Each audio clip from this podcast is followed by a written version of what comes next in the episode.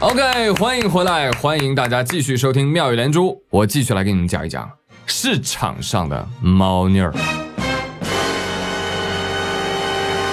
上海有位网友爆料啊，说他在静安嘉里中心天泰店吃饭的时候，无意间发现啊，那个服务员捞起了一只活螃蟹，称重之后呢，拿给顾客检查。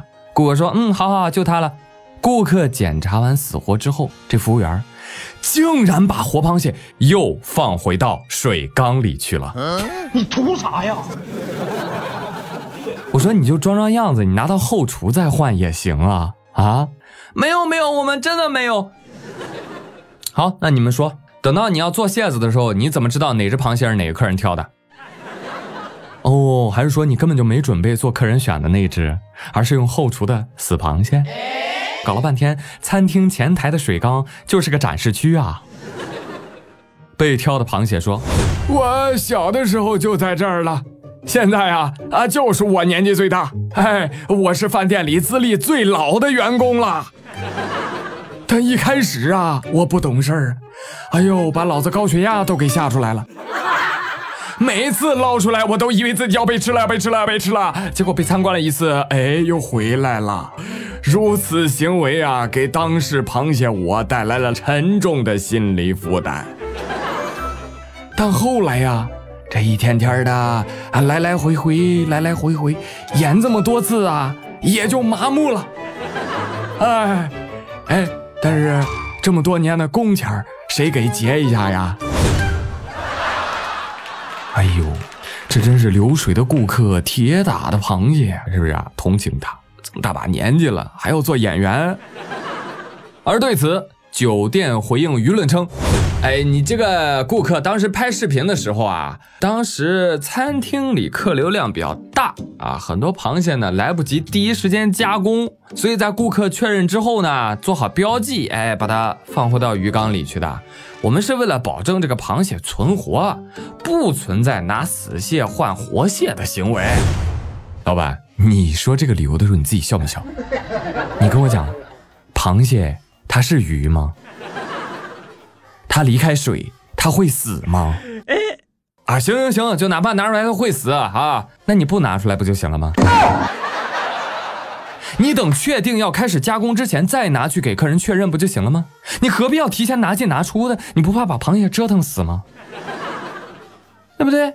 你是谎撒的？都不过脑子，脚跟想出来的吧？来，现在给你机会自证清白，你把这个监控调出来，你又不调。哦，你真厉害。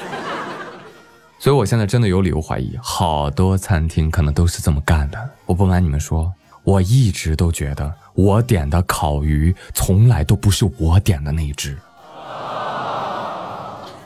啊，有的鱼做了替死鬼，这里面定有冤情。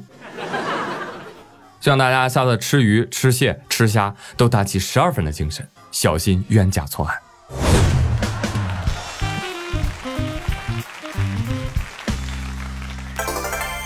好，那既然说到吃呢，那今儿啊就得说到说到我们的救命恩人饿了么的外卖小哥。九月九号，饿了么官方微博发布公告说，我们将会推出一项新功能哦。这项功能的名字叫“我愿意多等五分钟或十分钟”按钮。官博还说了，系统是死的，人是活的，将心比心，你们愿意多等吗？还有的账号发起了投票，我跟你说，早期投票那哗啦啦全都是我愿意，我愿意，我愿意。不知道的还以为互联网集体婚礼呢。哎，我建议大家哈，你这个投这个票的时候，也要像找对象一样慎重。啊，别随随便便就我愿意，我愿意了，因为平台啊就喜欢利用你的你愿意。嗯，你仔细想想，这个派单时间紧，任务重，是平台和骑手之间的矛盾。结果他饿了么一句话，你愿意多等等吗？你还接茬，我愿意，我愿意，这就变成什么了？是用户太着急，所以时间才这么紧。哎，你们用户不着急，外卖员就不用那么赶啦。这算怎么回事啊？这个？这不就是道德绑架吗？我呸！行，玩这个我就不困了啊。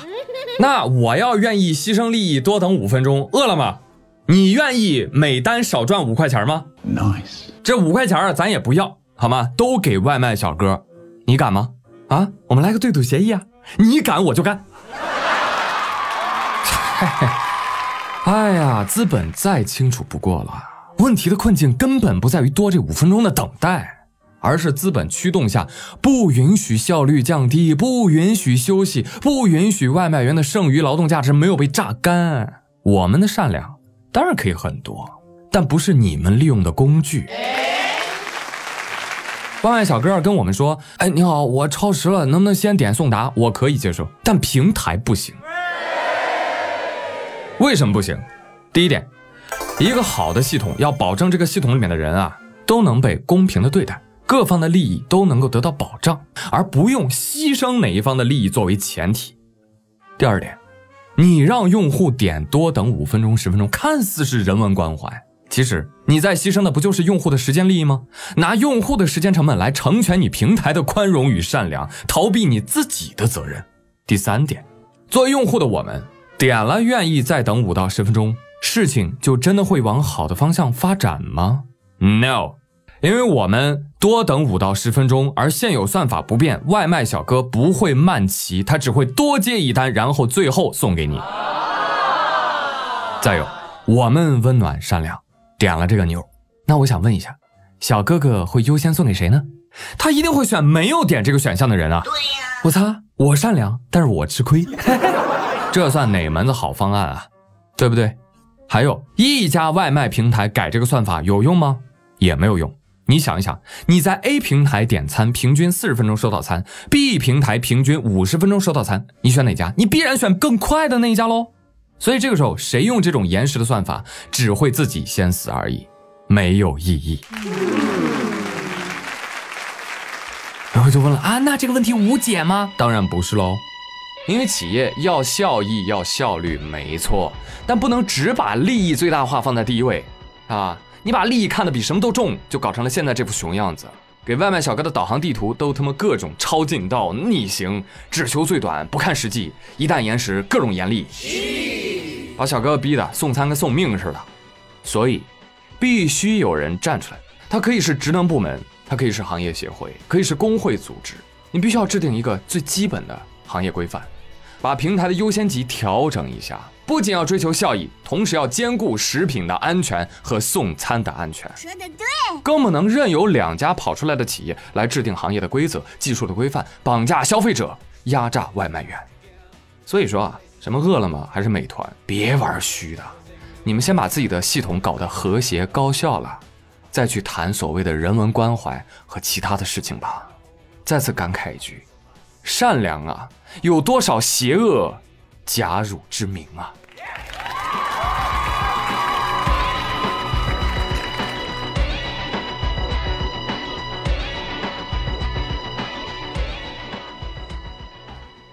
好，继续来说说有趣的新闻，继续带你们领略资本的神秘力量。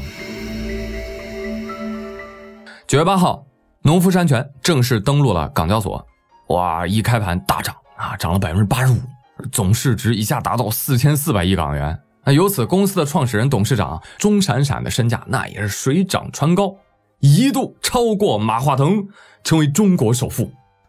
恭喜恭喜恭喜恭喜恭喜！农夫山泉有点钱啊，有点钱。你要说他是最有钱的搬运工也不过分吧，对不对？我们不生产水，我们只是大自然的搬运工。对此，大自然有话说：喂，你们搬了我这么多水，你这么多钱，是不是应该分我点儿？哎，我觉得大自然说的对啊。那我们也跟这个首富有过很多两块钱的合作了，对不对？毕竟你这水我们可没少喝。你这应该有个什么上市大酬宾什么的，对 不过很可惜，本来宇哥也想讹一笔的啊，但是没想到这首付就当了半小时，哈哈，盘中涨幅一度收窄至百分之六十五，农夫山泉的最新市值又跌破了四千亿港元。钟闪闪说：“我，我史上最短首付啊，啊，吓人诛心呐！”但这个新闻最让我匪夷所思的是，大家的关注点根本就不在钟闪闪身上。大家都在评论区讨论什么？谁家的水更好喝？哎，我觉得怡宝好喝，农夫山泉口感有点粗，你得了吧，农夫山泉好喝呀！我跟你说，当时我才喝一个月农夫山泉，我长高十公分，什么掉发、秃顶、口臭的毛病全都给治好了，皮肤白了，脸瘦了，鼻子高了，嘴小了，现在我已经嫁入豪门了。哦，你真厉害！哎呦，农夫山泉给你多少钱啊？我医保给双倍。农夫山泉啊，现在是越喝越难喝，感觉就像生水。现在啊，一点儿也不甜了。为什么？因为都抽的地下水了。我就佩服你们这种玄学大师。我要把那水球倒倒倒杯子里面，让你盲测，你们能不能说对？见鬼了！明明都在鬼扯，但各有各的理。哎呀，真牛逼！我跟你们就不一样了，我觉得还是金龙鱼好喝。你以为？但柔和，啊，不像味极鲜。然后刚喝的时候，我要齁死我了。所以我还是推荐金龙鱼啊，多喝点。这大自然的搬运工都成首富了。啊，也不知道人体垃圾的搬运工，你的机会还远吗？根据《纽约时报》报道，近日德国二十六岁的男子 Jan 三年来，三年来啊，就靠喝尿养生，引发热议。据悉，他是从网络上了解到了一种起源于印度的尿疗法。哎，不对吧？我我记得我看新闻，人家喝的是牛尿啊啊！人四舍五入等于喝牛奶啊！你这个喝的是啥？喝自己的？对啊，就是喝自己的。我喝自己的尿能让自己恢复元气，每天都要喝下自己至少一点七升的尿。而且你都不知道，我甚至用尿液来洗眼睛、洗鼻子、洗全身。因为尿液在我看来就是我的能量饮料。我喝完尿之后从不生病哦，你真厉害！而他的女朋友也表示支持。你看他们在接受采访的时候还打了个啵儿。不过营养学家认为尿液完全没有营养价值。泌尿系统说：“哎呀，好不容易把它给送走了。”消化系统说：“嘿嘿，你看眼熟不？又来了。”小花啊，你也别光喝呀。你光喝不吃吗？饿了怎么办啊？来点下尿菜吧。哎，一起服用，效果更佳。真的，如果人人都像他这么优秀，自给自足，这个世界哪还有什么粮食危机啊？哪还有什么生存的烦恼啊？宇航员上太空都不用带那个水循环系统了，一根管子就能解决饮水难题。对此。尿疗协会直呼内行，并准备聘请他为代言人。你们都白说话了，你看，这就是我们代言，没有喝过就没有发言权。你看人家喝的，是不是？二十六岁的人喝的跟四十六一样，啊，失了尿素长得就是快。